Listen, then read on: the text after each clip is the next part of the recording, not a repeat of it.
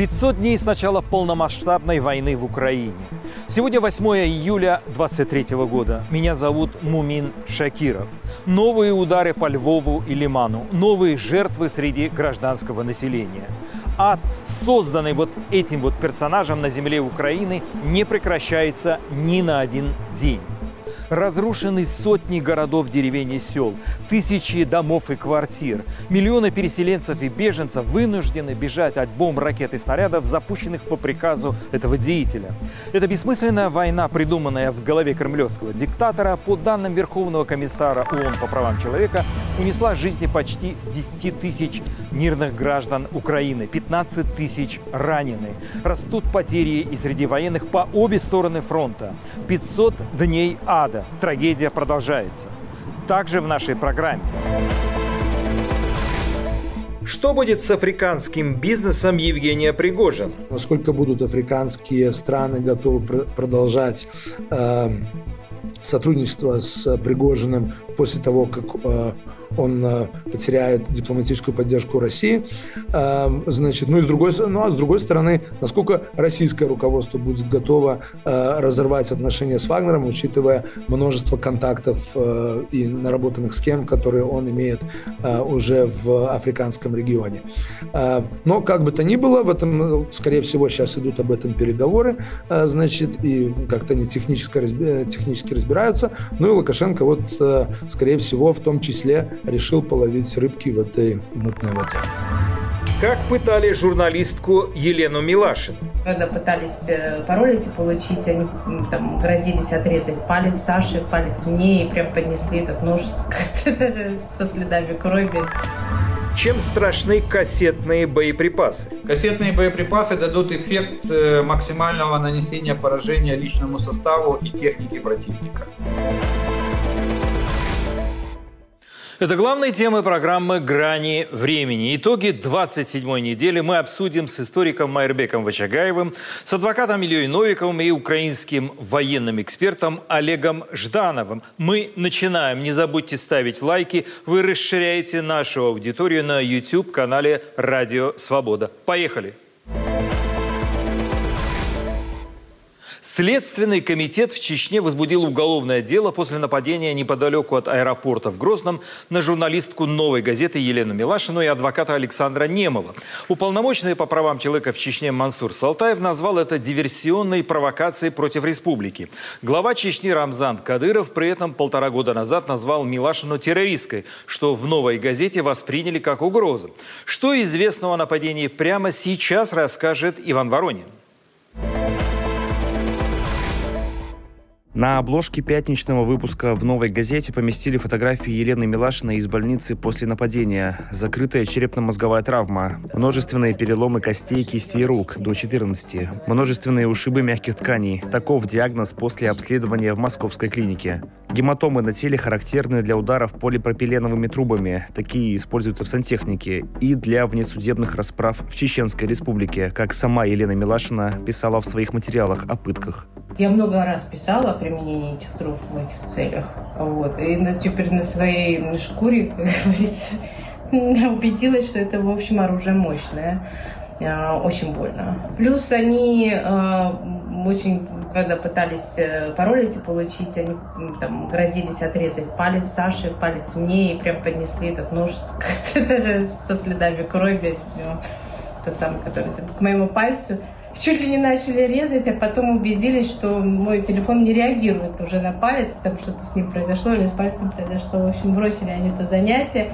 Потом они начали палкой а, бить по каждому пальцу, вот, ну там по, по двум, а, и угрожать, что они их сломают. У нападавших, чуть больше десятка молодых людей, разговаривавших друг с другом по-чеченски, явно был лимит на их действия. Не убить, но избить, унизить, выяснить пароли от телефонов, вспоминает Елена Милашина. Они с адвокатом Александром Немовым подозревают, что еще в самолете из московского Внуково с ними летели причастные к нападению. Из-за них, возможно, задержали рейс. Такси с журналисткой и адвокатом прижали к обочине три машины. Водителя вышвырнули. Немного отъехали дальше, вытащили жертв во враг у дороги, били, полипропиленовыми трубами, били стволами пистолетов, угрожали выстрелить, тыкали головой в землю и заставляли ее есть, облили зеленкой. Милашиной обрели голову, Немову ударили по ноге ножом, у него колотая рана. По крикам нападавших Милашина делает вывод, что нападение напрямую связано с их с Немовым профессиональной деятельностью и что, возможно, эти же люди имеют отношение к нападению на нее в Чечне три года назад. Каждый раз это было чем-то обосновано, а сейчас вообще ничем не обосновано. Сейчас Ну, это как такое ощущение, как будто это истерика. Если Смотри. они хотят, чтобы я не прилетала, они должны это просто четко заявить, обозначить, что вот если вы прилетите, то вот у вас проблемы. То есть мы хотим, чтобы... Они даже не, не- не сформулировали эти нападающие, чего они хотят, собственно говоря. В Грозный Милашина и Немов ехали на приговор по делу Заремы Мусаевой. Немов – ее адвокат. Милашина подробно писала о конфликте Ингулбаевых, детей Заремы Мусаевой, с Рамзаном Кадыровым. Абубакара, Ибрагима и Байсангура Ингулбаевых власти Чечни считают администраторами оппозиционного телеграм-канала, жестко критикующего Кадырова. Ибрагима, как сообщается, лично пытал глава Чечни. Радио «Свобода» подробно рассказывала о похищении Мусаевой в Нижнем Новгороде зимой прошлого года, незадолго до войны. Они сюда врываются! Они сюда врываются! Зашли сюда, вообще агрессивные были. Бедная жена Зарема. Вот здесь в шкафу сидела, какая закрыла. Они как подошли, вытащили, вот она сюда упала. Ее волокли, как мешок с картошкой. Просто это было страшно. После избиения Милашина и Немова руководство Чечни высказало глубокую озабоченность. Разберемся. Дал поручение компетентным службам приложить все усилия, чтобы установить личности нападавших. Органы приступили к работе сразу же после сообщения о происшедшем. Хотя за полтора года до этого в контексте дела Мусаевой Кадыров назвал Милашину и правозащитника, члена президентского совета по правам человека Игоря Каляпина террористами. Террористами для меня являются и Каляпин с Милашиной, которые зарабатывают на теме Чеченской Республики и чеченцев, разрабатывая сценарий и нашептывая на ухо своим персонажам тексты и поведение. Если есть в России законы и правоохранительные органы, то обращаюсь к ним. Задержите этих пособников террористов. Доказательная база есть в материалах журналистских расследований на независимых каналах.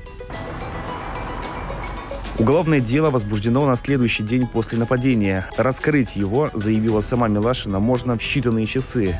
Есть данные пассажиров рейса Внуково-Грозный. Есть три машины, преследовавшие жертв от аэропорта, напичканного камерами видеонаблюдения. Есть биллинги мобильных телефонов нападавших, с кем-то согласовывавших свои действия. Зареме Мусаевой суд назначил пять с половиной лет колонии. Милашина заявила, что вернется в Чечню на апелляцию.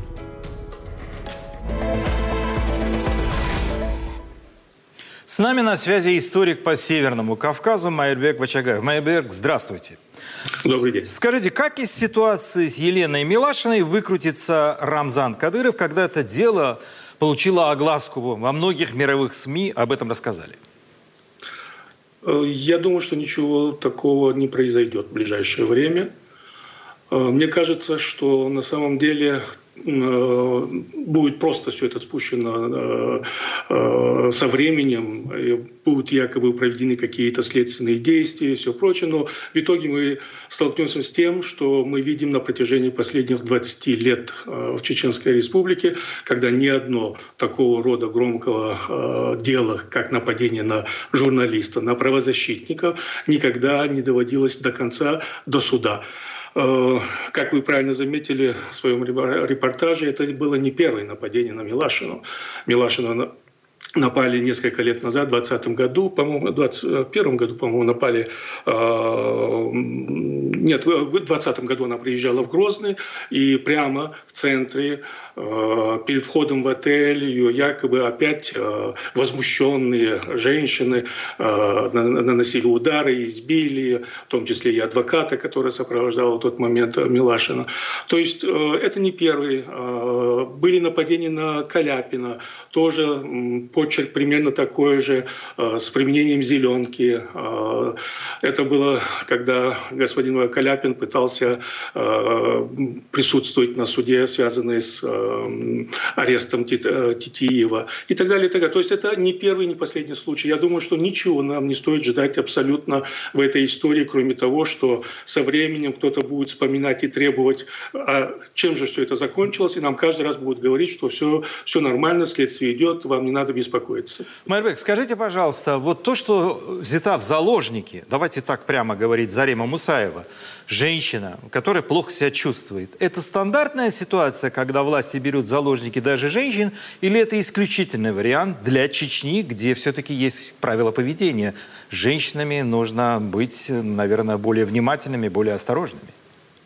Я не думаю, что это исключительный случай, потому что правозащитные организации, в том числе и Милашина, не раз писала о том, что такого рода случаи, когда для того, чтобы сделать какое-то давление на родственников, на мужскую половину, в общем-то, а, затрагивались а, и судьбы женщин того или иного рода или семьи. То есть это не первый случай. Другое дело, что мы сейчас имеем дело с, э, с громким именем, Э, все-таки Мусаева жена, э, хоть и экс, но на тот момент, когда ее забирали, э, воровали, скажем так, на тот момент, она все-таки была женой действующего, по крайней мере, еще действующего экс-судьи Верховного суда Чеченской Республики. То есть у него была неприкосновенность и так далее, и так далее. То есть это не влияет, это не имеет отношения, то есть не отношения к власти. То есть власть не смотрит на то, какой у тебя э, есть э, клочок бумаги, который для, в других регионах России, может быть, как-то повлияло на вашу судьбу, и на, на эту э, бумагу посмотрели, удостоверение, мандат или что-то другое, что бы это ни было, это как-то подействовало, но не для чеченских э, полицейских. Для них э, никакая бумага, кроме бумаги Чеченской Республики, практически не существует. Может быть, Марбек, вам не понравится этот вопрос, но я все-таки спрошу. Э, традиции кровной мести, они еще остаются в Чечне? И то, что вот обижают ни в чем не винную эту женщину, это запоминается в памяти, когда-нибудь всплывет? Или кровная месть ушла в прошлое, и сегодня чеченцы исключительно выясняют отношения между собой в юридическом поле? Нет, конечно, кровная месть присутствует, и она очень активна. И э, даже власти Чеченской Республики э, практически каждые полгода ну, или в год э, один раз в любом случае они публикуют данные, что за этот период нами удалось урегулировать десятки, а то и сотни каких-то дел, связанных именно с кровной местью. Поэтому нет, кровная месть, она действительно по сегодняшний день, она, в общем-то, и Советскому Союзу не удалось в свое время, это не удалось удалось сделать и в Ичкерии, это не удается сегодняшним российским властям в Чечне э, убрать этот институт. институт. Э, я думаю, что в данной ситуации, в общем-то, э, кровная месть э, связана с, его, э, с ее арестом, с ее похищением. Она, в общем-то, вряд ли она будет применена в данной ситуации и в той ситуации, которая сегодня находится Чеченская Республика. Это просто немыслимо. Это просто невозможно себе представить, что кто-то объявил бы кровную месть есть представителем власти э, современной Чеченской Республики.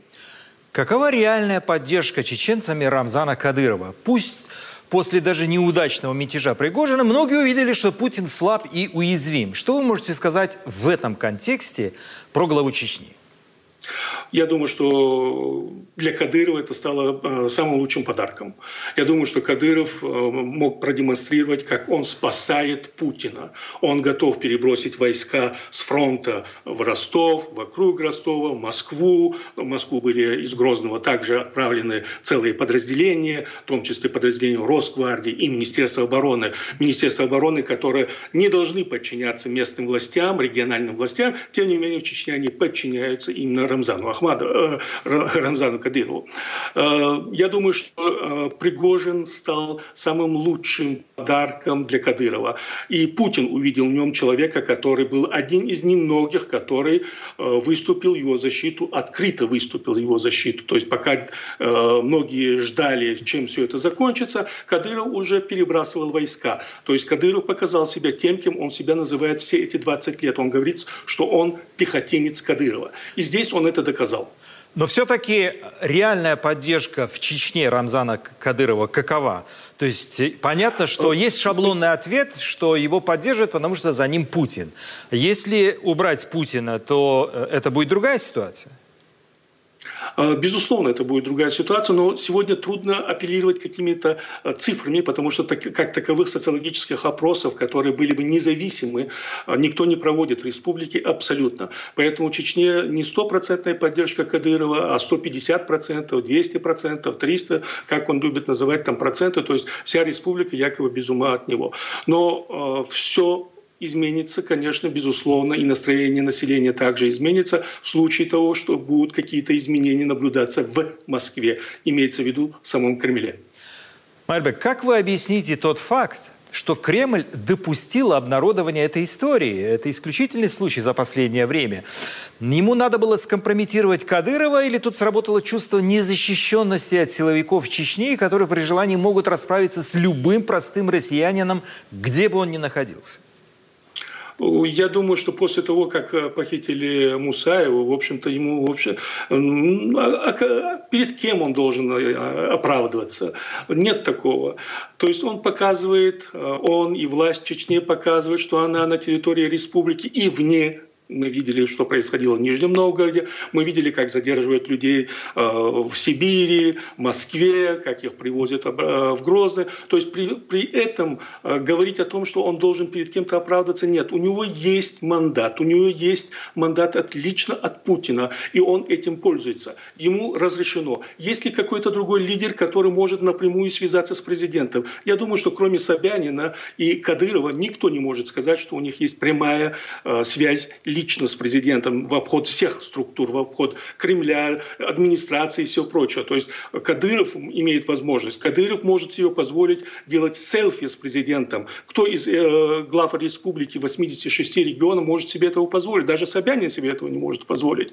Кадыров может это себе позволить. И на фоне войны в Украине, конечно же, Кадыров получил дополнительные, э, скажем так, разрешения от Москвы. Э, чем больше он отправляет группы, э, батальоны, батальоны, полки, безусловно, он получает дополнительные очки в свою пользу. Я думаю, что в этой ситуации он даже не пытался, и те, кто организовывали эти действия против Милашины и э, адвоката Немова, конечно, они даже не пытались оправдываться. У них не было такой задачи, им этого не нужно.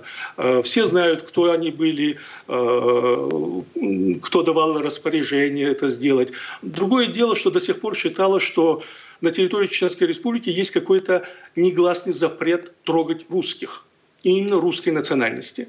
А, но здесь э, этот запрет был преодолен. Я думаю, что в дальнейшем надо быть, э, все, кто э, будут ездить в Грозно, должны всегда учитывать этот момент. Майрбек, у меня последний вопрос, если можно очень коротко. Как вы думаете, отделение Чечни от России – это благо или беда?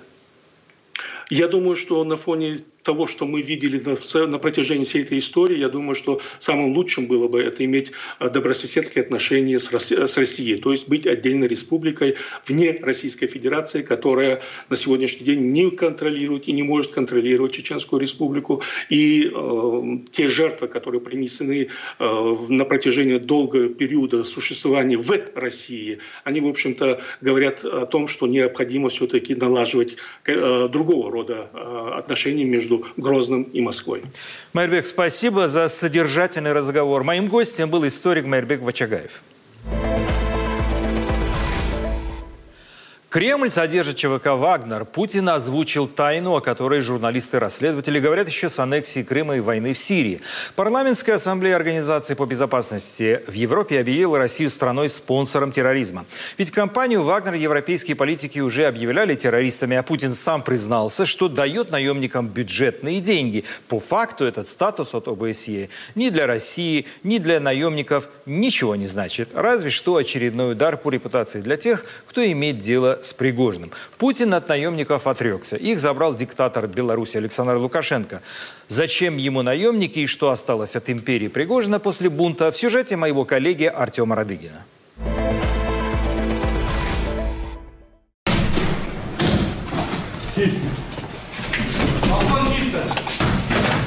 Вооруженные полицейские бегают по пустым комнатам. Это обыски дома и в офисах Евгения Пригожина. Грузовики с наличными, оружие, парики, грамота Героя России в рамочке, фотография отрезанных голов.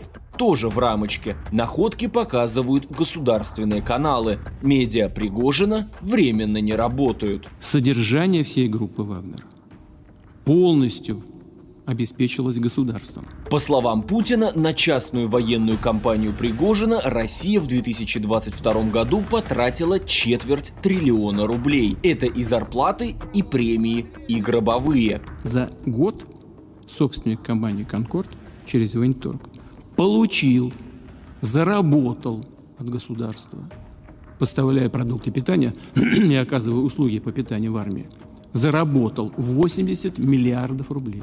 Теперь, судя по госзакупкам, так много компании Пригожина не заработают. По данным издания «Верстка», его подряды уходят фирмам «Город-кафе», «Вектор» и «Орион». Первая – это дочка большой ярославской компании «Комбинат социального питания». Он напрямую принадлежит Максиму Вахрукову, действующему депутату Ярославской думы. Его компания уже больше 10 лет кормит школы и больницы Ярославской области, еще с тех времен, когда его отец Сергей Вахруков с поста губернатора Ярославской области перебрался в Совбез. Минэкономразвития проблем в таких аукционах не видит, да и почему ведомство, которое должно проверять государственные закупки, будет мешать Максиму Вахрукову, если его младший брат Дмитрий в этом министерстве заместитель министра? Все вот люди, которые заходят на этот рынок, они опять будут связаны так или иначе с представителями власти. У города кафе только за прошлый год прибыль 122 миллиона рублей. Это ну, сопоставимые цифры, например, с компаниями Пригожина, ну, с той же самой главной линией. Вот. А есть еще несколько компаний, ну, Вектор и Орион, они тоже а, сейчас начинают выигрывать подряды, но они тоже, собственно, не новички на этом рынке и тоже а, имеют отношение к сильным мира всего. Мы хотим получить начальника генштаба и. Пока их не будет, мы находимся здесь, блокируем город Ростов и идем в Москву.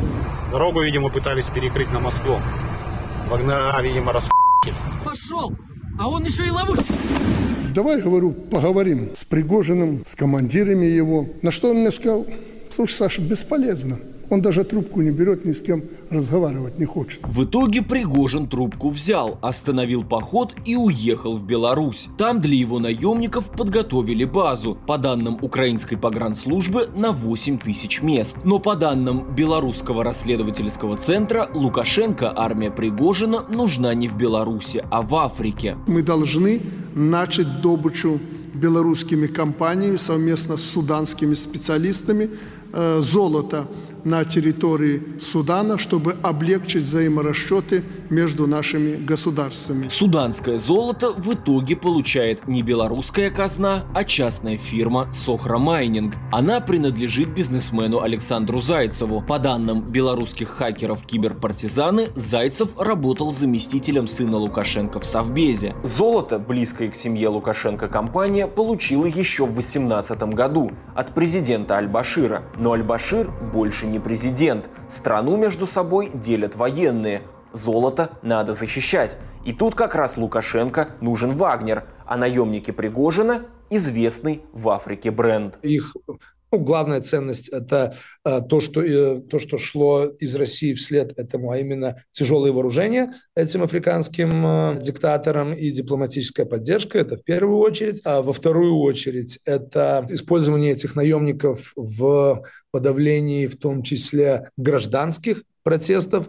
А, наемники к этому могут быть более готовы, чем а, а, силовики родом, родом из этой же страны. Будут ли они там работать по контрактам, будут ли они там присутствовать, это вопрос суверенных правительств африканских стран. ЧВК «Вагнер» сворачивается. Тунисская газета «Жене Африк» пишет, что 500 наемников улетели из Центральной Африки в Москву. МИД России говорит, что русские инструкторы останутся в Африке. Но будут ли это наемники Пригожина? Насколько будут африканские страны готовы продолжать сотрудничество с Пригожиным после того, как э, он э, потеряет дипломатическую поддержку России. Ну а с другой стороны, насколько российское руководство будет готово э, разорвать отношения с Вагнером, учитывая множество контактов э, и наработанных схем, которые он имеет уже в африканском регионе. Но как бы то ни было, в этом, скорее всего, сейчас идут об этом переговоры. Ну и Лукашенко вот, скорее всего, в том числе решил половить рыбки в этой мутной воде. По данным Рейтер, в Сирии, пока Пригожин шел на Москву, Минобороны России заставила наемников Пригожина подписать контракты. Пункты вербовки ЧВК «Вагнер» в России снова открыты, но по их же словам, временно новых бойцов не набирают. С нами на связи адвокат Илья Новиков. Илья, здравствуйте и спасибо, что согласились принять участие в нашей программе. Парламентская ассамблея Организации по безопасности в Европе объявила Россию страной-спонсором э, терроризма из-за финансирования ЧВК «Вагнер». Какие последствия могут быть у этого решения? Последствия глобальные такие, что Россию везде объявляют незаконно, высылают российских дипломатов, закрывают российских посольств. Такого, конечно, не будет. Можно жить и, и с этим статусом тоже, и Россия, безусловно, с ним будет жить. Э, единственная надежда, которая есть у меня вот в краткосрочной перспективе, понятно, что в долгую это там повлияет и так далее. Но в короткую это может э, затруднить вот это то, что в России называется серым или параллельным миром. То есть понятно, что есть э, санкции, которые накладывает государство, но когда ты банкир, которому нужно провести какие-то деньги откуда-то куда-то, и ты понимаешь, что на том дальнем конце куда-то деньги будешь отправлять, сидит человек, связанный с Россией, и вот ты при этом живешь в европейской стране, в которой Россия признана спонсором терроризма, ты дважды подумаешь, такую сделку проводить или нет. Поскольку такие сделки до сих пор России все еще нужны, поскольку Россия не смогла вот за эти полтора года полностью переключиться на э, такой способ э, вот этих вот закупок и такого импорта, чтобы не зависеть от банковского комплайенса в странах, которые вынуждены прислушаться к этому решению, это потенциально может создавать проблемы. Скажите, Но Илья... моральное измерение, да, мы, мы его сейчас даже не затрагиваем, потому что это только констатация того, что все далее говорили. Скажите, Илья, а вот если такая страна, как Соединенные Штаты, объявит Россию спонсором терроризма, это кардинально поменяет э, всю эту историю? Или теперь уже не важно, какая инстанция это сделает? Или тяжеловес есть тяжеловес? Это важно, то же самое, да, поскольку э, вообще самая тяжелая штука, которая есть в распоряжении Соединенных Штатов, это так называемые вторичные санкции.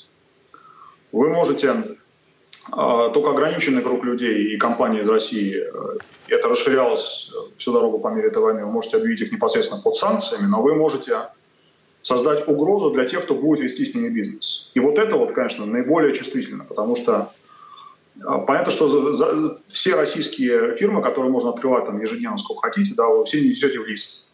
Но когда вы своим гражданам и своим компаниям говорите, что кто будет работать с организациями, косвенно пусть даже, но связанными с вот этими, вот этими, вот этими, вот этими организациями, вы можете оказаться под преследованием. И э, то, что было острой проблемой и остается острой проблемой все эти полтора года, поставки разной электроники, которые необходимы России, чтобы у себя собирать какую-то свою военную технику, поставки самых разных вещей, о которых повседневно никто не думает, да, но без чего российские военные усилия окажутся слабее и, и менее эффективными, и что в конечном счете сбережет какое-то количество жизней здесь, в Украине. Вот это может оказаться затруднением. Илья, а, Пригожин остается звездой мировых масс-медиа уже несколько недель. Чем вы объясните тот факт, что Кремль дал отбой уголовному делу основателю ЧВК «Вагнер»? Его отряды сбили вертолеты, самолет, погибли два десятка военных. Это тактический ход Путина или бунтаря просто простили? Ну, хорошо, что меня не спрашиваете, что, как это выглядит с точки зрения закона, потому что вот это лучшее подтверждение моего старого тезиса о том, что бессмысленны некоторые вещи, даже многие вещи, которые происходят в России, с людьми вроде Пригожина и Путина, а, пытаться анализировать именно с точки зрения закона. Вам никто, ни один юрист а, не может внятно, вот так, чтобы вы поняли, на пальцах объяснить, как же это так получилось, что вертолеты сбили, самолеты сбили, а уголовное дело прекращено. А дальше мы входим в область вот этой конспирологии, всякой в политику, предположений, почему Путину это выгодно или менее выгодно, но это согласился. Я даже не уверен, что это правильно анализировать. А, Пригожин создал э, кратковременный, как мы сейчас понимаем, но у нас и не было больших надежд, что он покажется таким долгим. Кратковременный острый кризис, от которого Путин э, избавился на, э, на первые сутки его существования вот таким путем. Не загоняя своего врага в, в угол, где он должен был отбиваться уже наиболее отчаянно, да, дав ему уйти. А в долгую, конечно, на Путина это повлияет, потому что его, его слабость очевидна. Очевидно, что он не, не мог прямо расправиться, просто силовым путем не мог расправиться с Пригожиным, не потеряв чего-то для него дорогого и значимого, и про это будут помнить. Но в короткой вот он таким образом свою, свою проблему решил, и с, точки, с его точки зрения, наверное, все хорошо. Скажите, нужно ли было поддерживать Пригожина при его попытке совершить государственный переворот? Ходорковский, к примеру, поддержал. Не знаю. Кто считает, э, что в этом был какой-то шанс? Ну, сейчас об этом уже приходится говорить постфактум. Но, допустим, мы еще не знаем, чем это кончилось. Допустим, мы с вами говорим от момента, когда это происходит. А, понимаете, все понимают, что Путин зло. Все понимают, что э, с этим надо что-то делать. Но мы же не можем построиться одним клином и, и делать все одно и то же. Кому-то кажется, что Пригожин дает шанс. Ну, окей, этот человек идет, кладет свою репутацию, может быть, свои деньги, уж точно свое время и свои силы на то, чтобы вмешаться, вот на, на положить свою гирьку на эту чашу весов. Потом, может быть, окажется, что он неправильно эту ситуацию оценивал. Значит, он что-то свое потерял, какой-то свой ресурс он потерял. А кто-то изначально считал, что нет, что, что Пригожин и Путин, пусть они сами друг друга едят, как умеют, помогать не нужно ни тому, ни другому. Постфактум мы выяснили, что в итоге Пригожин был вот такой пустышкой. Да? Может быть, не, не пустышкой полностью, он все-таки создал этот вот кризис и создал эти последствия. Но, но он не был те, той серебряной пулей, как это называется, чтобы убить вот этого вампира. Но туман же войны никто не отменял, вы же не можете э, быть уверенным, что вот когда у вас что-то происходит, вам нужно быстро принимать решение, что вы приняли его правильно. Я готов принять прекрасную Россию будущего как план Б. Но планом А для... Вы меня уже цитируете, да? Да, но планом А для мира и в том числе для Украины, конечно, должно быть расчленение России. Это ваша цитата из последнего интервью. Почему для России э, распад – это хорошо? А, для России, конечно, нет. Если вы мыслите Россию как такую империю, у которой есть какая-то собственная вот личность, которая как-то себя осознает и, и хочет тоже жить. А, это будет в долгую, может быть, не в ближайшие годы, может быть, не в ближайшие десятилетия, но это будет хорошо для людей, которые сейчас живут на территории России, которые называют себя русскими, считают себя русскими, которые, может быть, думают, что не любят эту страну, даже если они не видели большую часть и не выезжали за пределы своего города. Но их в школе научили, что вот твоя родина называется Россия, ты ее любишь. И когда они говорят, что они любят, они говорят вполне искренне. Но в долгую не иметь над собой вот такого монстра, который протянулся на тысячи километров от э, Владивостока до Калининграда и э, который наследует прекрасно порядки, которые у него были десятилетия назад, который традиционно не ставит ни во что человеческую жизнь, в котором, если какие-то свободы есть, то они очень, э, очень ненадежные и без глубоких корней. А не жить в таком государстве в долгую, конечно, лучше, чем жить. Если уж ты никуда не переезжаешь, да, если у тебя выбор, вот ты остаешься жить в своей квартире в своем городе, но у тебя выбор. Это большая страна. Или это все-таки что-то ма- такое маленькое, что не, не имеет амбиции завоевать соседей, не имеет амбиции вернуть свои прежние окраины и не строит какого-то величия на твоих костях. В этом смысле это, конечно, хорошо. Но почему это соседям лучше, российским, я думаю, что не нужно объяснять. Крайне важно, чтобы после завершения этой войны а, мы не заложили фундамент следующий. Через поколение или даже раньше – Потому что российские дети, которые сейчас ходят в школы, которых, которые знают, что их отцов убили в Украине проклятые нацисты, вы же не можете их переучить, чтобы они этого не знали. Но кто-то поймет в итоге, да, что кто в этом всем был виноват, что это был виноват э, в первую очередь Россия и ее руководство. А кто-то нет. И эти дети, которые потом станут взрослыми, которые будут свои дети, они будут с именами вот этими зубами дракона, из которых может вырасти следующая война. Если это не будет э, все та же большая страна с, с теми же большими ресурсами и теми же чешущимися амбициями, а будет что-то что-то наподобие Южной Америки, где все говорят по-испански, ну, кроме Бразилии, да? Но ни, никто не пытается объединиться друг с другом, потому что мы же все испаноязычные, вот давайте у нас будет э, Аргентина, Чили, будут все вместе, все будут жить хорошо. Нет, всем и так хорошо. Илья, у меня последний к вам вопрос, если можно, за 30 секунд. Как сменится власть в России? Надо ли оппозиционерам, чтобы ускорить этот процесс, вступать в русский добровольческий корпус или в другие военные отряды? Я думаю, что она сменится насильственно, потому что все ресурсы для смены мирным путем ушли. А да, здесь мы возвращаемся к вопросу о Пригожине. Кто видит для себя такое время, пусть пробует. Кто не видит, пусть не пробует. Здесь нельзя давать советы э, людям, которые находятся в другом положении. Я же с вами говорю из Киева. Наверное, ситуация выглядит совершенно иначе. Илья, спасибо вам за интересный, содержательный разговор. А, моим собеседником был адвокат Илья Новиков. О том, как проходит контрнаступление украинской армии, мы поговорим после краткого обзора главных событий этой недели. Вооруженные силы России нанесли ракетный удар по Львову в ночь на 6 июля. По словам мэра Львова Андрея Садового, это была самая массированная атака на гражданскую инфраструктуру города с начала полномасштабного вторжения. Воздушные силы Украины сообщили о сбитии 7 из 10 крылатых ракет «Калибр». Российские военные выпустили их из акватории Черного моря. По состоянию на 8 июля известно о 10 погибших и 42 раненых. Об этом сообщают местные власти Львова. Ракетным ударом разрушило более 30 домов, свыше 250 квартир, 10 общежитий, дом ребенка, два вуза и санаторную школу. Министр культуры Украины Александр Ткаченко заявил, что российские ракеты попали в историческую часть Львова. Это буферная зона объекта всемирного наследия ЮНЕСКо. Президент Украины Владимир Зеленский отреагировал на обстрел словами «Ответ врагу будет». Посол США в Украине Бриджит Бринк сказала, что США продолжат, цитата, «усиливать способность Украины защищаться». Несмотря на многочисленные доказательства, власти России продолжают отрицать, что ее армия целенаправленно наносит удары по гражданской инфраструктуре и мирному населению Украины. Россия и Украина обменялись пленными 6 июля. Каждая из стран вернула домой 45 человек. Глава Офиса президента Украины Андрей Ермак сообщил в своем телеграме, что Украина вернула на родину двух офицеров, 41 рядового и сержанта, а также гражданского сотрудника Азовстали и бойца теробороны из Херсона.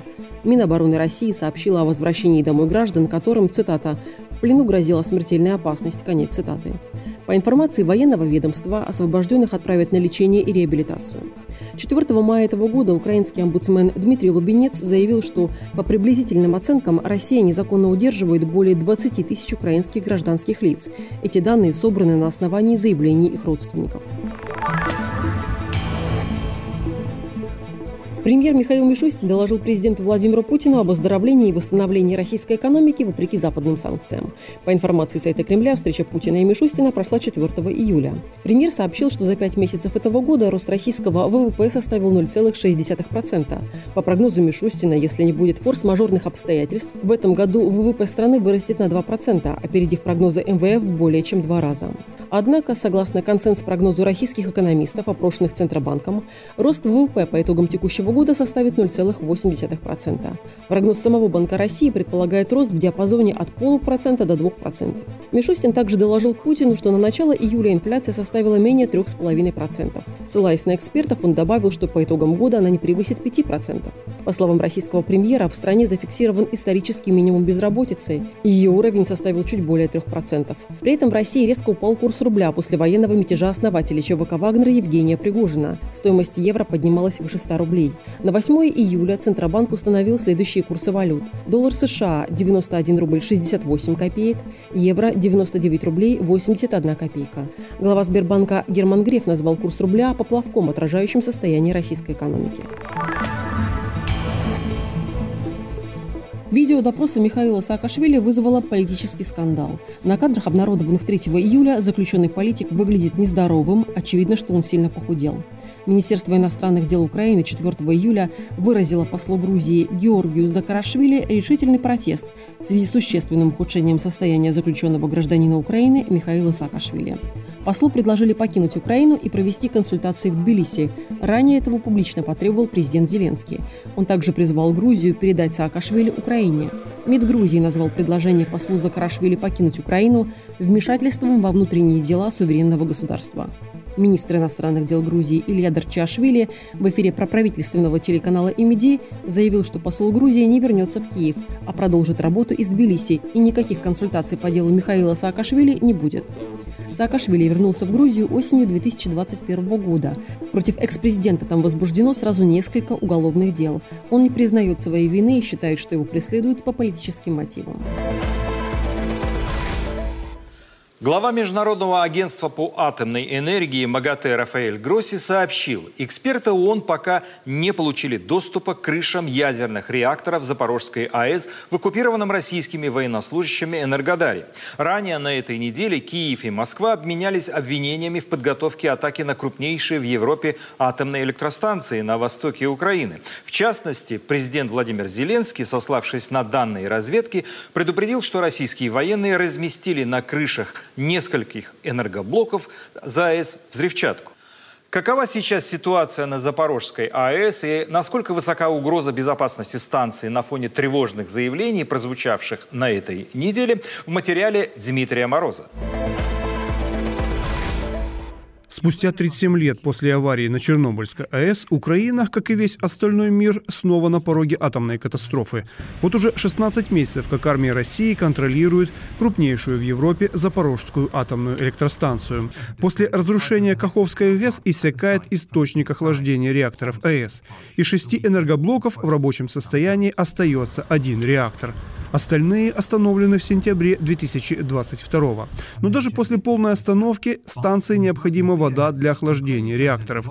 Ну а в начале лета 2023 года разведка Украины сообщает, что Россия готовится к подрыву атомной станции. На даху кількох энергоблоков Запорізької атомной станции. На крыше нескольких энергоблоков ЗАЭС российские войска разместили предметы, похожие на взрывчатку. Возможно, чтобы имитировать удар по станции, а возможно, у них какой-то другой сценарий. Не добавляют оптимизма сообщения о выводе российских войск из Энергодара, а украинский мэр Энергодара Дмитрий Орлов сообщает, что из города выехал почти весь российский персонал станции. Украина призывает мир повлиять на Кремль в опасной игре. Белый дом отвечает в свойственной им манере. Um, Мы продолжаем внимательно следить за этим и пока не обнаружили повышенного уровня радиоактивности. Thus far, we've detected no elevated levels of radioactivity. В украинской государственной компании «Энергоатом» сообщают, что данные с датчиков Запорожской АЭС не поступают. Кроме того, российские военные не дают представителям МАГАТЭ доступ к крыше реакторов и некоторым важным помещениям АЭС. Да и в целом ситуацию на станции называют нестабильной. В Кремле же все отрицают и традиционно все валят на Киев. Министр иностранных дел Сергей Лавров сообщает о регулярных обстрелах станции со стороны ВСУ. А, то, что они говорят, будто мы сами себя будем взрывать, находясь на ядерном объекте, ну, надо ли это комментировать? Это, это просто вранье чистой воды. 6 июля появляется сообщение главы украинской военной разведки Кирилла Буданова, что ситуация вокруг ЗАЭС успокоилась, но ненадолго. Техногенную катастрофу, как минимум, мы все разум Техногенную катастрофу мы все вместе совместными усилиями как-то отсрочили, но пока станция захвачена, это может повториться в любой момент. Это может снова таки повторюватись в будь-який момент. На фоне обострения вокруг Запорожской АЭС Киев всерьез озадачился безопасностью своих атомных станций. 3 июля из Генштаба ВСУ на Ровенскую АЭС высаживается целая делегация – Главнокомандующий Валерий Залужный вместе с президентом «Энергоатома» Петром Котиным и директором АЭС Павлом Ковтонюком прорабатывали вопросы обмена информацией между военными и энергетиками. Тут ми бачимо, куди воно йде, да? ага. по дозам, кількість населення, рекомендовані заходи. Заходи, бачите, там, ну, там є розшифровка, да? Очевидно, что ядерный потенциал воюющей Украины беспокоит весь мир. И эти опасения не беспочвены. Ведь в Украине расположено 4 работающих атомных станции, 15 энергоблоков. Ровенская и Хмельницкая АЭС находятся ближе к западу страны, Запорожская и Южноукраинская на юге. Тогда как взрыв лишь одного четвертого энергоблока в Чернобыле вызвал катастрофу, последствия которой человечеству пожинать еще сотни лет. Дмитрий Мороз для Радио Свобода. О ситуации вокруг Запорожской атомной станции и о том, почему кардинально не меняется линия фронта после начала контрнаступления ВСУ, я побеседовал с украинским военным экспертом Олегом Ждановым. Что происходит вокруг Запорожской АЭС? Насколько снизился риск того, что может случиться катастрофа? Путин использует Запорожскую атомную станцию как, э, ну, говорят, козырь в рукаве, да, для того, чтобы шантажировать Запад, что если с ними начнут переговоры и не остановят войну, э, он понимает прекрасно, что э, российская армия сегодня уже не может удержать тех позиций, которые она занимает. Они отступают. Как бы там ни хотелось, хоть медленно, но, но мы уверенно продвигаемся вперед. Поэтому он использует, а больше аргументов нет – Эскалировать ситуацию на линии фронта он сегодня не в состоянии, войск нету. А система мобилизации не справляется в таком режиме, как сейчас, а объявлять вторую волну он боится, потому что уже сегодня это может вызвать социальный взрыв. Поэтому он шантажирует ядерной угрозой.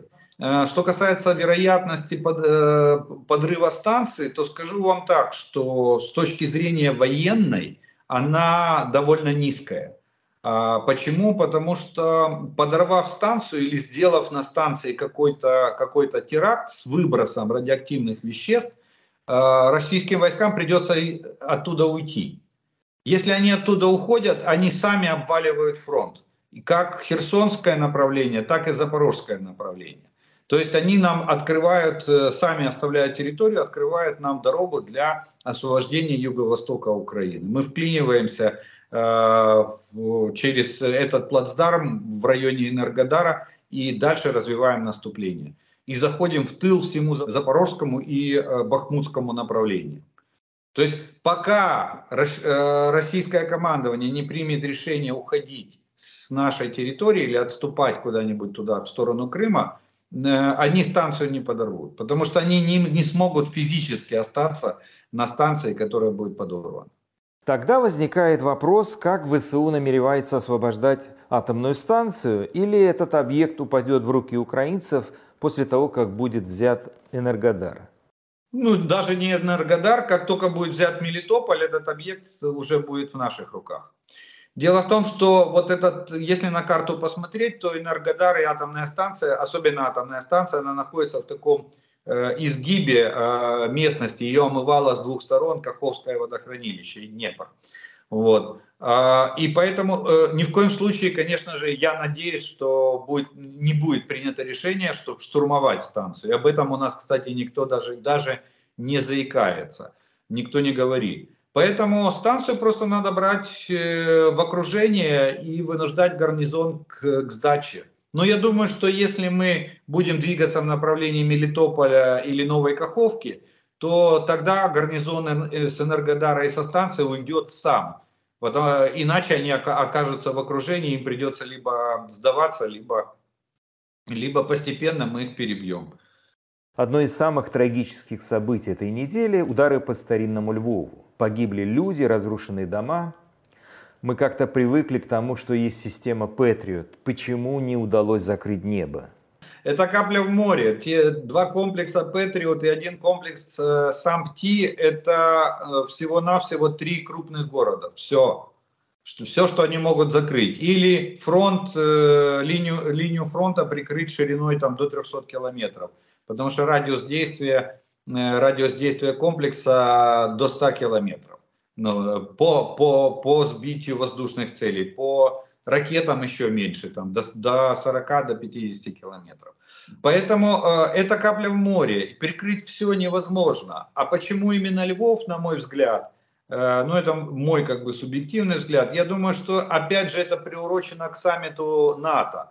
Э, России, в России понимают, что ну, как, как бы это ни звучало, с точки зрения военной, люди адаптируются к военной обстановке, и вот эти удары, даже э, удары там по Запорожью, по Днепру, по Херсону, они как-то больше уходят в военную обстановку, и на них уже обращают внимание в основном военные.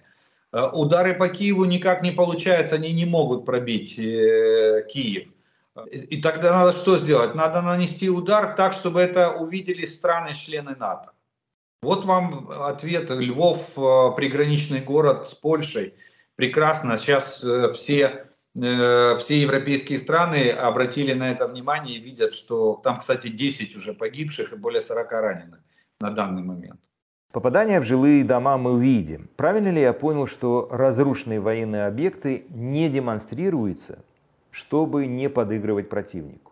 Давайте так, э, мы не то что не показываем, мы просто не оглашаем это публично. Мы прекрасно понимаем, что вот э, во Львове три, три калибра пробили нашу систему обороны. Семь, семь калибров сбили, а, 8 э, калибров сбили, один в Черкасской области, а 7 во Львовской. А три калибра достигли своей цели. Конечно же, мы понимаем, что ущерб есть. Это война. Что-то что, -то, мы отбиваем, что-то мы не, не отбиваем. Но мы не афишируем это. А, но при этом противник, э, я думаю, что знает результаты ракетных ударов. Почему? Потому что агентура работает и э, коллаборанты тоже существуют. Было сказано, ракеты ударили по критической инфраструктуре. Что стоит за этим загадочным словом? Ну, критическая инфраструктура может быть, э, за этим таинственным словом обычно стоит та инфраструктура, которая обеспечивает жизнедеятельность города или влияет. Это может, могла быть и, и подстанция электрическая, и, и транспортный узел, потому что там э, очень 35 домов пострадало. Э, в результате, в результате взрыва. Взрывы довольно мощные, отрицать этого не, не стоит. Вот. Э, это может быть и транспортная инфраструктура, и может быть водообеспечение, газообеспечение, все что угодно.